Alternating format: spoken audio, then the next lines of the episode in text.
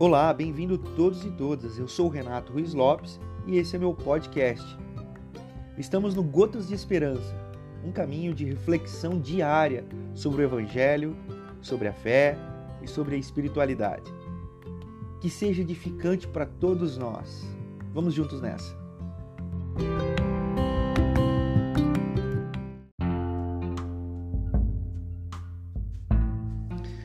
Olá, Gotas de Esperança de hoje se encontra no Evangelho de Mateus, capítulo 22, dos versos de 23 a 33. É um texto que eu sou apaixonado e ele suscita boas coisas dentro de mim. Vamos ao texto.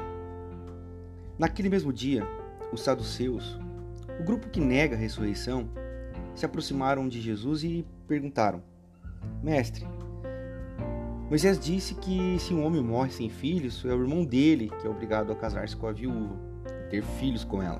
Pois bem, havia sete irmãos. O primeiro casou-se e morreu sem filhos, e a sua esposa passou para o irmão dele. O segundo também a deixou sem filhos, igualmente o terceiro, e assim todos os sete. Por fim, a mulher morreu. Queremos saber o seguinte: na ressurreição, de quem ela será esposa? Afinal, ela foi casada com cada um deles. Jesus respondeu: Vocês estão raciocinando errado. E eu vou dizer por quê. Primeiro, não conhecem as Escrituras. Segundo, não sabem como Deus atua. Depois da ressurreição, o casamento já não existirá mais. Assim como os anjos, toda a nossa atenção estará em Deus. Com respeito à ressurreição dos mortos, vocês nunca leram as Escrituras? A gramática é clara. Deus diz: eu sou, não eu era, o Deus de Abraão, Deus de Isaac, Deus de Jacó. O Deus vivo é o Deus dos vivos, não dos mortos. A multidão ficou impressionada ao ouvir esse diálogo. É assim que acontece. Ah, um grupo, um jeito de ser pessoa começa a olhar a vida e colocar em xeque o reino de Deus por causa do estilo de vida que leva e do que acredita. Fazem uma religião para si, de si mesmo, para si mesmo, fundamentada em si mesmo.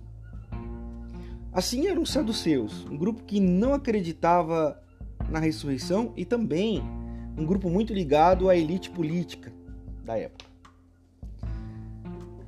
Jesus aponta alguns caminhos para eles, dizendo que primeiro vocês raciocinam errado. Vocês raciocinam errado, porque a lei de Moisés, ela ela ela foi dada, ela foi feita para quê? Para que a mulher não ficasse desamparada, para que a mulher não ficasse à mercê mendigando ajuda. Então, essa era a lei de Moisés. Assim que o irmão morresse, e ela não tivesse filhos para cuidar dela, ela, o irmão cuidaria. Mas os, os saduceus raciocinam errado, eles raciocinam na lógica de quem vai ser de quem. Raciocinam errado. Raciocinam porque não conhecem as escrituras. O evangelho vem para mim e para você hoje nos apontar o caminho das escrituras, amar as escrituras, crer nas escrituras, aprender das escrituras. Nós precisamos do evangelho. Jesus não tem muita paciência com pessoas que amam uma boa discussão religiosa. Ele está interessado em dar nova vida às pessoas levando-as ao relacionamento com Deus vivo através da palavra, através do evangelho. Nós conseguimos esse relacionamento com Deus. Essa é minha oração por mim e por você hoje. Que a palavra brote dentro de nós, conhecendo as Escrituras. Amém.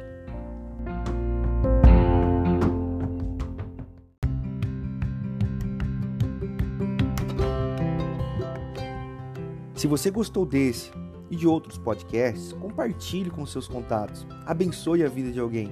Eu tenho certeza que alguém precisa de uma gota de esperança no seu dia e que isso vai fazer a diferença para a vida dele.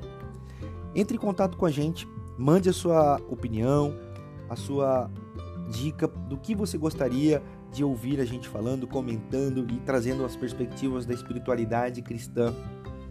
Eu gostaria também de agradecer ao Rafael Teodoro que tem cuidado de toda a parte de imagens e divulgação dos podcasts.